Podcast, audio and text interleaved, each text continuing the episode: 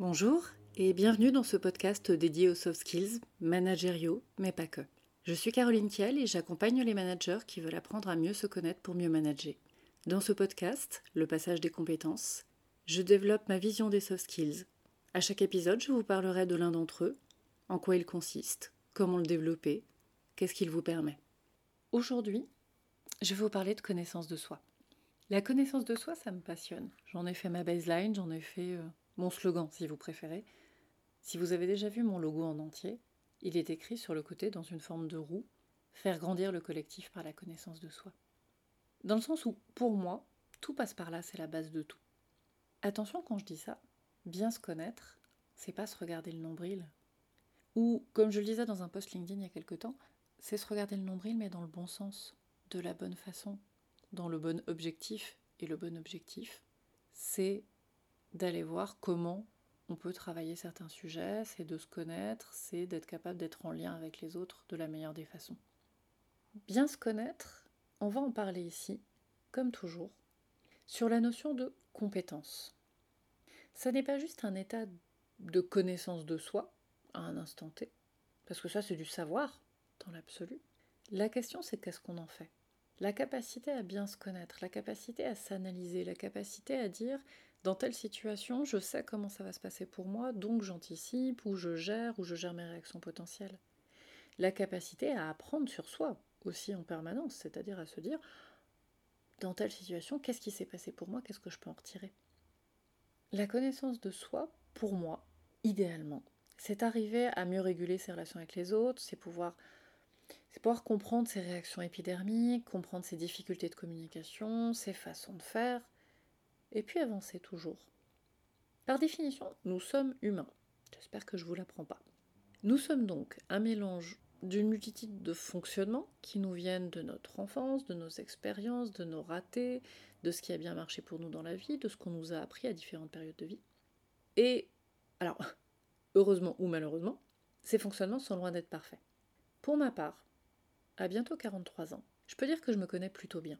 Parce que, alors pas parce que je serais née avec une connaissance de moi-même innée, pas parce que euh, on m'aurait donné des clés fabuleuses, mais parce que c'est quelque chose qui m'intéresse, parce que j'aime creuser, j'aime apprendre à y voir plus clair sur mon fonctionnement. J'aime apprendre à y voir plus clair pour moi avancer, et puis bah, pour le lien que ça permet de créer avec les autres. Alors j'ai avancé de plein de façons différentes. Hein. Sur les 15 dernières années, euh, différentes méthodes thérapeutiques, des méthodes plus spirituelles, ce qu'on peut appeler communément du développement personnel aussi. Hein. J'ai beaucoup pratiqué, beaucoup lu. Euh, si vous me suivez sur, sur Instagram notamment, vous savez euh, combien de livres je peux lire sur le sujet. Mais c'est un sujet que je trouve passionnant. C'est aussi un sujet sur lequel, petite parenthèse, euh, j'ai toujours évité de choisir une école théorique. ce que je trouve passionnant, c'est de bien se connaître en passant par 12 euh, tests de personnalité, 14 euh, écoles théoriques, euh, et, de faire un mix de tout ça et de savoir ce qu'on en garde. C'est ce que je trouve le plus intéressant.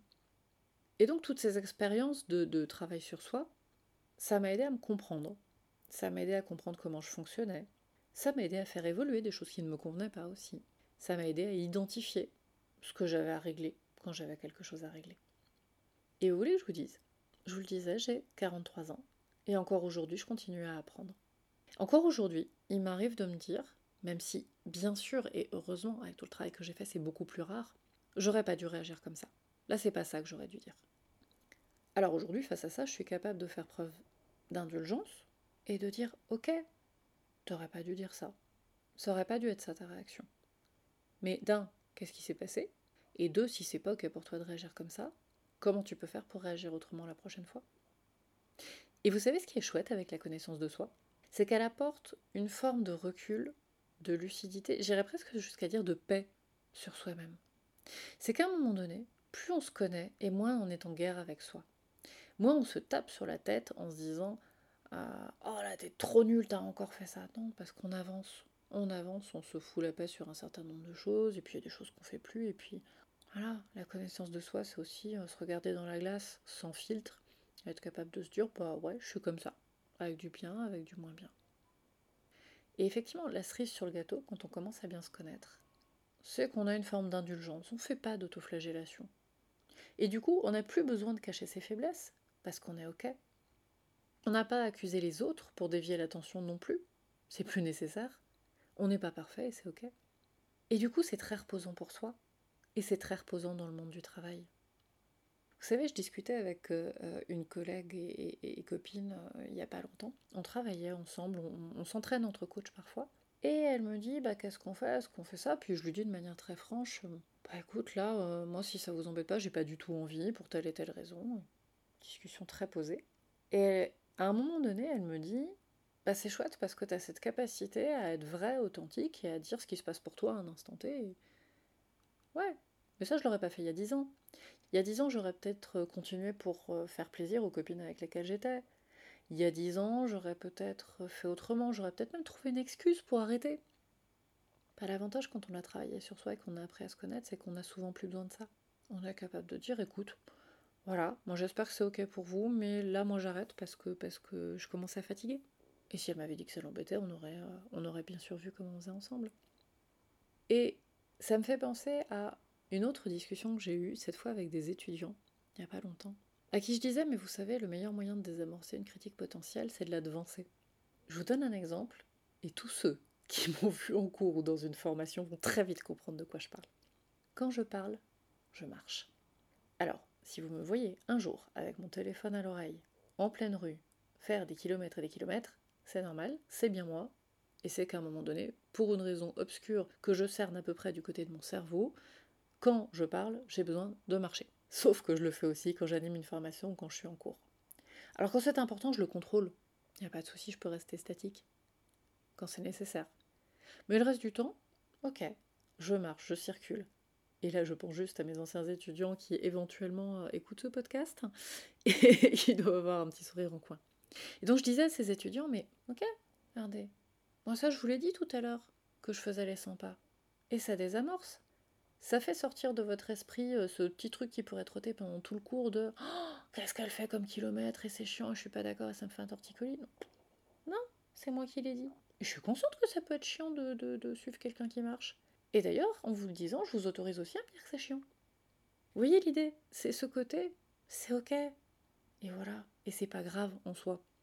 Donc c'est aussi un côté dans la connaissance de soi, ce côté. Euh, bah ouais, je suis comme ça, je le sais, et t'as le droit de te, de, te moquer, tant que c'est gentil bien sûr, mais t'as le droit de te moquer. Je le sais, je cherche pas à te le cacher. D'ailleurs, je te le dis avant, avant même que tu m'en parles. Et je vous disais que la connaissance de soi, c'était aussi être capable de comprendre ce qui avait cloché dans un échange, dans une situation, pourquoi quelque chose s'était passé comme ça.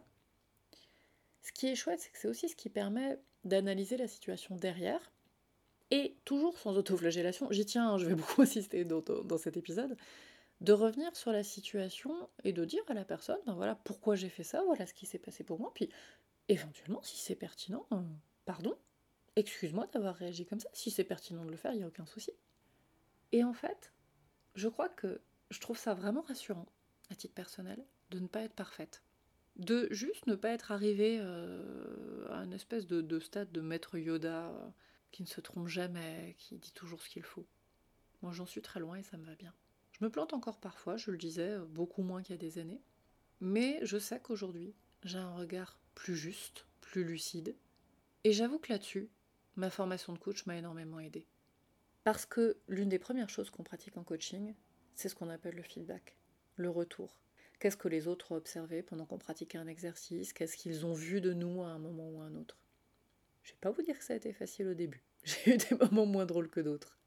Mais au final, ça m'a appris à... En tout cas, ça a complété un travail que j'avais déjà fait et que je continue encore, encore une fois. Je pense qu'il sera jamais terminé. Et d'ailleurs, je crois que c'est une autre chose sur le sujet qui me plaît particulièrement. Cette idée que, même quand je serai une petite grand-mère toute ridée, avec des tatouages tout ridés, et ça c'est une réponse à tous ceux qui demandent aux gens tatoués, mais t'imagines quand tu seras vieille? Eh ben je serai toute fripée et mes tatouages aussi. Mais donc même quand je serai une petite grand-mère toute ridée, si j'ai la chance bien sûr d'aller jusque-là, le privilège d'y aller, je serai probablement sereine, beaucoup plus qu'aujourd'hui encore. Mais j'aurai encore des petits moments de ah Moi, là t'aurais pu faire différemment. Et parti comme ça, je pense que j'aurai aussi beaucoup de moments de Ouais, c'est pas grave.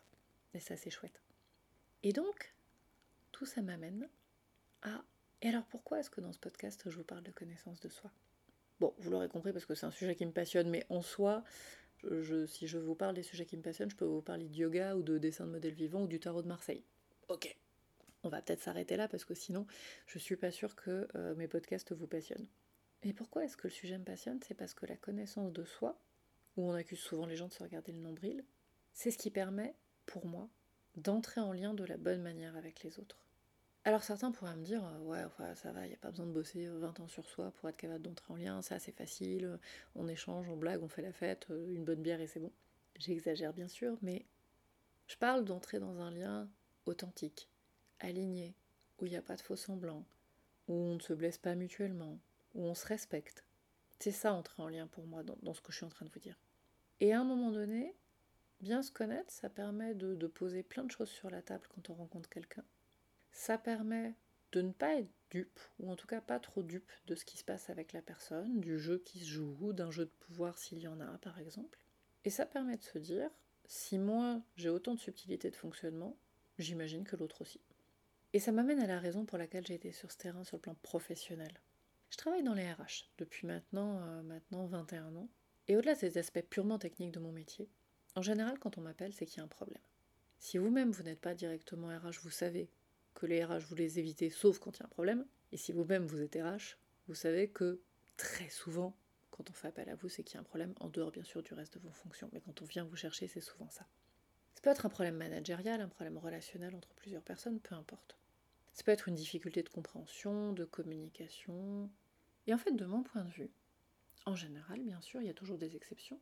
Si les personnes concernées par ces problèmes avaient un peu travaillé sur elles, avaient appris à se connaître, quelle que soit la méthode, avaient travaillé sur leur façon de communiquer, leur capacité à communiquer, leurs compétences de communication peut-être, qu'elles en avaient eu l'opportunité, qu'on leur avait proposé peut-être, et que bien sûr elles avaient voulu le faire, la grande majorité des dossiers que je traite et que j'ai traités se seraient réglés d'eux-mêmes. Soit, peut-être, ils ne seraient pas apparus, soit parce qu'un échange posé aurait suffi à avancer. Parce que c'est pas grave de pas être d'accord. C'est pas grave de voir les choses différemment. Dans le monde de l'entreprise notamment, mais pas que, on pourrait parler de votre colloque, de votre couple, de vos amis, de votre famille, peu importe. Et vous voulez que je vous dise? C'est même pas grave d'entrer en conflit. La seule question, c'est qu'est-ce qu'on en fait? Quelle question on se pose? Comment on résout le sujet? J'ai juste envie de vous partager un exemple d'il y a des années. Il y a des années, quand j'étais encore en poste de RH, un jour j'arrive sur l'un de mes sites et on me dit voilà Caroline, il faut qu'on se parle. Bon, après tout, si je viens, autant que ça serve à quelque chose. Donc oui, s'il y a des dossiers, pas de souci, on va les traiter. Il faut qu'on se parle parce qu'on a un souci avec deux personnes dans l'établissement qui sont amies depuis 20 ans. Il se trouve que ces personnes se sont engueulées récemment. Elles ne se parlent plus. Le problème, c'est qu'elles partagent le même bureau et que c'est invivable pour tout le monde parce que plus personne n'ose rentrer dans le bureau.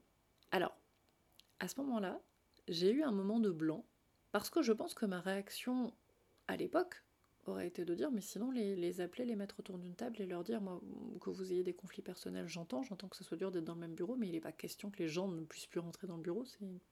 Et dans l'absolu, elle m'aurait peut-être dit d'ailleurs, mais c'est pas nous qui imposons aux gens de ne pas rentrer dans le bureau. Non, ils sont suffisamment mal à l'aise pour ne pas rentrer. Et autant, j'entends complètement la difficulté humaine, je peux l'avoir aussi par moment, qu'on peut avoir face à quelqu'un avec qui on a été ami, avec qui on n'est plus ami, c'est malaisant, c'est très désagréable, autant quand on noue des relations dans le monde du travail, on sait que c'est le deal. C'est bien d'ailleurs tout le problème avec les personnes qui ont des relations amoureuses sur le lieu de travail, des amitiés sur le lieu de travail, un jour ça se termine et, euh, il faut le gérer. Mais si ces personnes avaient un peu bossé sur elles avant, si ces personnes avaient travaillé sur elles, qu'elles avaient appris à se connaître, qu'elles avaient appris à communiquer, on aurait pu être dans quelque chose de différent. Peut-être même qu'elles auraient été voir le patron de l'établissement pour leur dire, mais pour lui dire en tout cas, est-ce qu'il y aurait une possibilité qu'on soit dans des bureaux différents? Je ne sais même pas si ça aurait été possible. Je ne sais pas si c'était sain, je ne sais pas, peu importe. Mais dans tous les cas, on aurait pu apaiser les choses. J'aurais pu moi aller les voir et essayer de faire le lien. Là, on était juste dans des personnes qui vraisemblablement ne se rendaient même pas compte de l'ambiance qu'elles insufflaient sur le lieu de travail. Et j'insiste lourdement parce que c'est important. Le but, c'est pas de blâmer ces personnes. Ces personnes, elles faisaient ce qu'elles pouvaient avec les compétences qu'elles avaient. La question, c'est juste qu'est-ce qu'on fait dans un cas comme ça? Et comment on évite d'arriver à un cas comme ça? Et vous aurez noté que quand je vous présente des cas de cet ordre-là, j'emploie le pluriel. Je dis bien les personnes. Je ne cherche pas le coupable.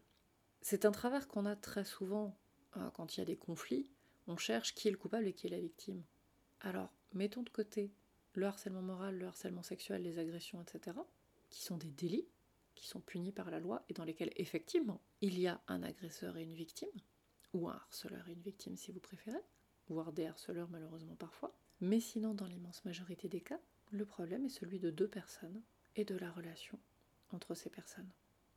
Et donc, pour s'entendre et pour se comprendre, il faut être au moins deux, et deux avec la volonté de se comprendre. Et pour se prendre la tête aussi, bien sûr. Parfois, on peut estimer que euh, la responsabilité de la relation incombe sur l'un à l'un qu'à l'autre.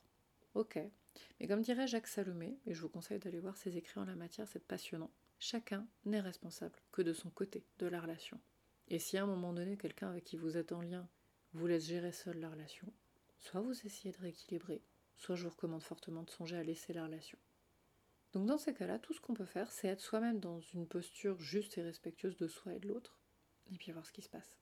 Sauf que tout ce que je viens de vous expliquer, très souvent en entreprise, est mal appliqué. Tout ce que je viens de vous expliquer, très souvent en entreprise, n'existe pas parce qu'on va partir du principe qu'il y a un gentil, il y a un méchant, il y a un coupable, et c'est ce qu'il faut trouver.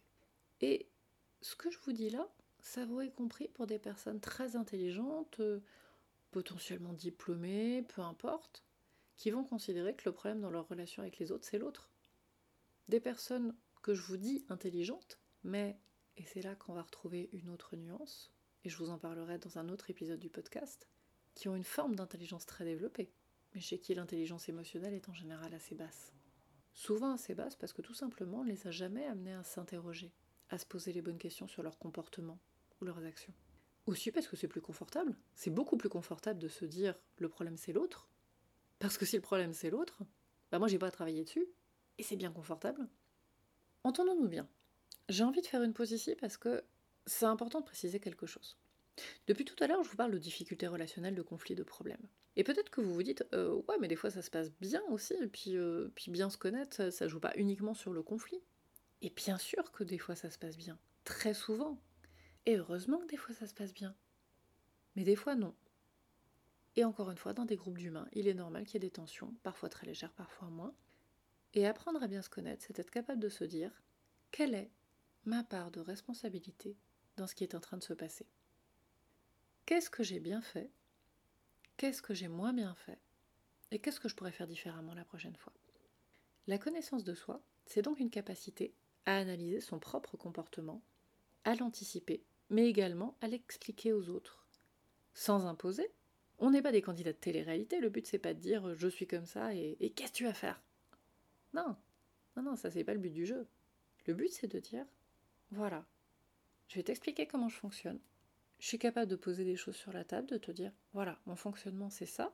Voilà aussi sur quoi je suis capable de faire preuve de souplesse.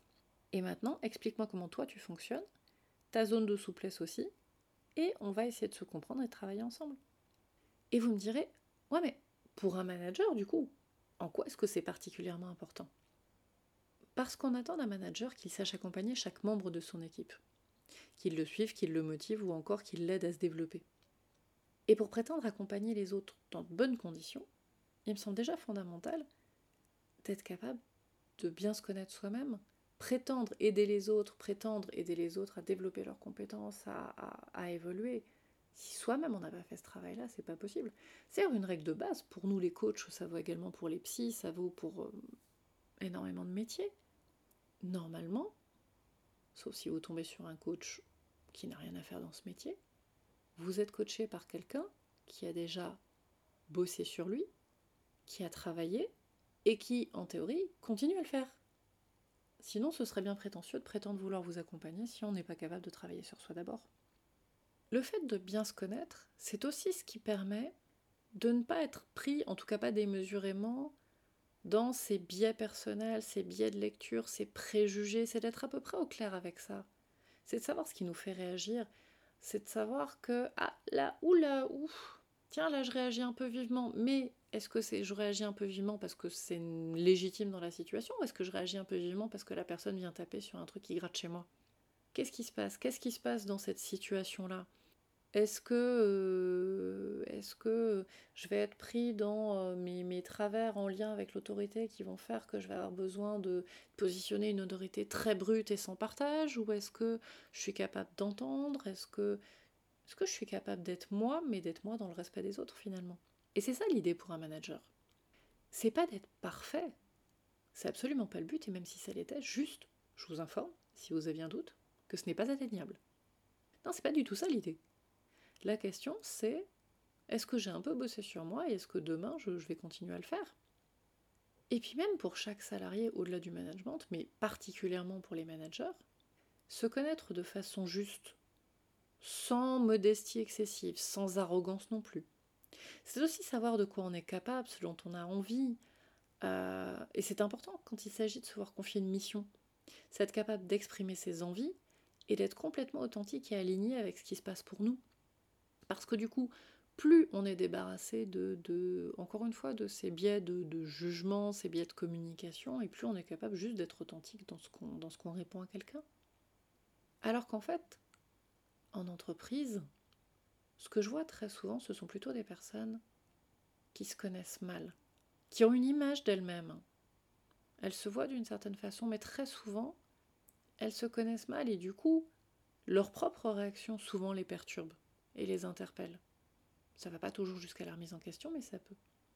Je vois beaucoup de personnes dans mes accompagnements qui doutent d'elles-mêmes, alors qu'il n'y a absolument aucune matière réelle, il n'y a aucune raison qu'elles doutent, mais elles doutent. Je vois aussi beaucoup de personnes, je vois aussi beaucoup de personnes qui ne se rendent pas compte de leur façon de s'adresser aux autres, ou de leur approche relationnelle. Des personnes qui vous disent Je suis direct. Moi, c'est normal. Moi, je vais dire les choses. Mhm. Mais dire les choses, c'est pas coller quelqu'un au mur. Dire les choses avec franchise, ça s'apprend aussi. Est-ce que tu te rends compte que tu colles les gens au mur? Est-ce que tu t'es déjà demandé pourquoi tu collais les gens au mur? Et comment tu pourrais évoluer? Alors parfois, on me demande comment apprendre à mieux se connaître.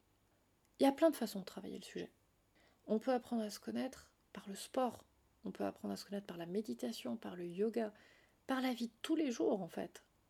On peut faire des thérapies, on peut faire une thérapie longue, peu importe. On peut lire des bouquins du rayon développement personnel des librairies. Attention juste, je mets toujours un petit bémol là-dessus, il y a des choses passionnantes et il y a de purs produits marketing. L'idéal c'est de faire un tri, mais à part en lisant et en se disant bof ça m'a pas apporté grand chose, j'ai peur qu'il n'y ait pas bien, moyen. Moi j'ai, euh, si vous voulez aller sur mon site, sur mon site web, j'ai euh, un espace ressources avec une bibliographie à dispo que j'essaye de mettre à jour à peu près régulièrement, même si j'ai souvent du retard, et dans lequel vous trouverez des livres, en tout cas que moi je vous recommande, y compris des livres pour, euh, apprendre à mieux se connaître, notamment sur le sujet émotionnel. D'ailleurs, il y a des choses très très bien. Euh, mais voilà, j'ai peur que parfois il faille tester des livres pour savoir quoi en penser. Mais pour moi, bien se connaître, c'est aussi regarder ce qui se passe dans la vie de tous les jours. Et j'ai juste envie de vous proposer deux exercices tout simples. Le premier, c'est un exercice qu'on utilise en coaching. Nous, en tant que coach, on le pratique. C'est l'analyse. L'analyse qu'on met en place à la fin d'un rendez-vous. J'ai une séance de coaching, la personne s'en va et je prends trois minutes. Ok, qu'est-ce qui a bien fonctionné? Quelle question a fait mouche? Qu'est-ce que j'aurais dû demander? Qu'est-ce que j'ai pas réussi à creuser? Comment j'aurais pu aller plus loin, faire mieux? Je le lis, trois minutes. Alors, on peut le faire à la fin d'un projet, d'un rendez-vous, on peut le faire à la fin d'une journée. Chose importante, n'oubliez pas de noter ce qui va bien. Parce que très souvent, on fait le bilan de ce qui va mal. Mais notez aussi ce dont vous êtes content. Ne serait-ce que parce que ce, que ce dont vous êtes satisfait vous en apprend aussi beaucoup sur vous et sur ce que vous faites bien. Et donc, ce côté, bah tiens, là, euh, j'ai pas posé la question. Qu'est-ce qui fait que j'ai pas posé la question? Pourquoi? Comment est-ce que je pourrais faire différemment la prochaine fois?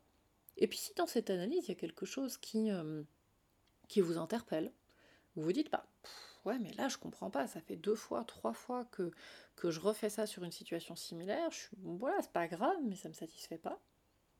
Et eh ben, allez rencontrer un coach, allez rencontrer un psy, allez en discuter avec un pote pendant un footing ou une partie de squash peu importe. Mais commencez à creuser? Et c'est souvent là qu'on touche des choses qui peuvent être très intéressantes à creuser. Et puis la deuxième pratique, qui est aussi quelque chose qu'on que, pratique parfois en coaching, nous, alors tout le monde ne le pratique pas, mais moi je sais que j'aime bien, c'est la méthode dite du SMS. L'idée en fait, c'est d'imaginer que quand vous commencez votre journée, ou votre réunion, ou votre rendez-vous, vous vous envoyez un texto. Alors vous pouvez le faire réellement, c'est pas obligatoire, vous pouvez le marquer sur un post-it aussi. Et ce texto, par exemple, pour moi, coach, ça va être euh, Bah tiens, là, sur cette séance, je, je veux être particulièrement attentive au silence. Parce que dans mes moments d'analyse récemment, je me suis rendu compte que je laissais pas assez de silence. Et je vais m'écrire ce petit message euh, avant de commencer ma séance. Et puis je verrai dans l'analyse après si ça a marché. Alors, je vous confirme que ce sont des méthodes que j'ai testées à titre personnel. C'est quelque chose qui chez moi fonctionne très bien. Après, est-ce que ça fonctionnera pour vous, c'est autre chose, mais ce sont deux méthodes que j'ai déjà conseillées et dans l'absolu, elles fonctionnent plutôt bien. Je vous rappelle juste une chose, et j'insiste très lourdement, mais parce que c'est important. Bien se connaître, ça passe par de la bienveillance envers soi-même. Bien se connaître, ça passe par de l'indulgence. Parce qu'à un moment donné, c'est pas un chemin qui est toujours facile. Parfois, ça sera très simple et vous serez content d'apprendre des choses. Et puis parfois, vous vous direz j'ai appris à me connaître sur ce point-là, mais je suis pas hyper content de ce que j'ai découvert. Bah, c'est pas grave. C'est pas très agréable comme moment, mais c'est pas grave. Et laissez aller et vous verrez bien comment ça se passe. Pour finir, à quoi est-ce qu'on reconnaît qu'on se connaît bien? Pour ma part, c'est quelque chose dont j'ai discuté avec une amie coach il pas longtemps. Et on s'est fait la réflexion à propos de personnes qu'on connaissait mutuellement ou pas d'ailleurs. Et toutes les deux, c'est aussi quelqu'un qui a énormément travaillé sur elle et qui se connaît plutôt bien, et qui continue d'ailleurs, et qui continuera probablement aussi toute sa vie. On était assez facilement capable de, voir la nuance entre les personnes qui se connaissent bien et celles qui se connaissent moins bien. Pourquoi? Tout simplement parce que il y a une forme de facilité relationnelle avec les personnes qui se connaissent bien parce que, encore une fois, elles ne mettent plus d'enjeux de pouvoir dans la relation. C'est d'enjeux inconscients, bien sûr, hein, mais c'est juste des, relations plus simples. Si je devais le dire autrement, je dirais que les personnes qui se connaissent bien, ce sont des personnes, et pardon pour l'expression, mais c'est celle qui me parle le plus, qui n'ont pas de double fond. Elles sont lisibles. Il n'y a pas de côté que vous n'arrivez pas à comprendre. Juste, vous savez qui elles sont.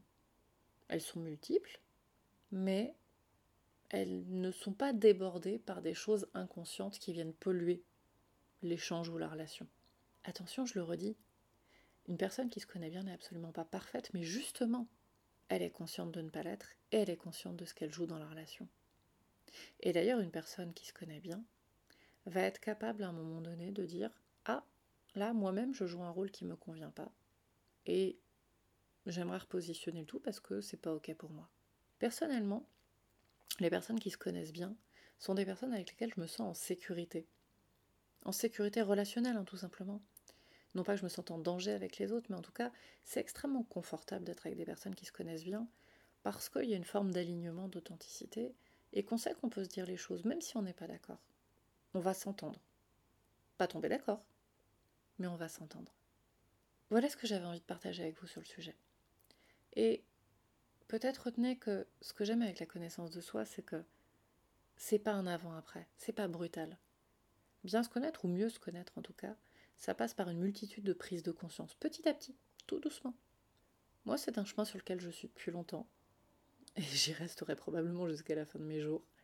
Et je vous souhaite d'y entrer, d'y passer un petit pied pour voir ce qui se passe, parce que c'est passionnant une fois qu'on y entre. C'est tout pour aujourd'hui. Merci de votre écoute. Et si vous voulez découvrir d'autres soft skills, abonnez-vous. À très bientôt.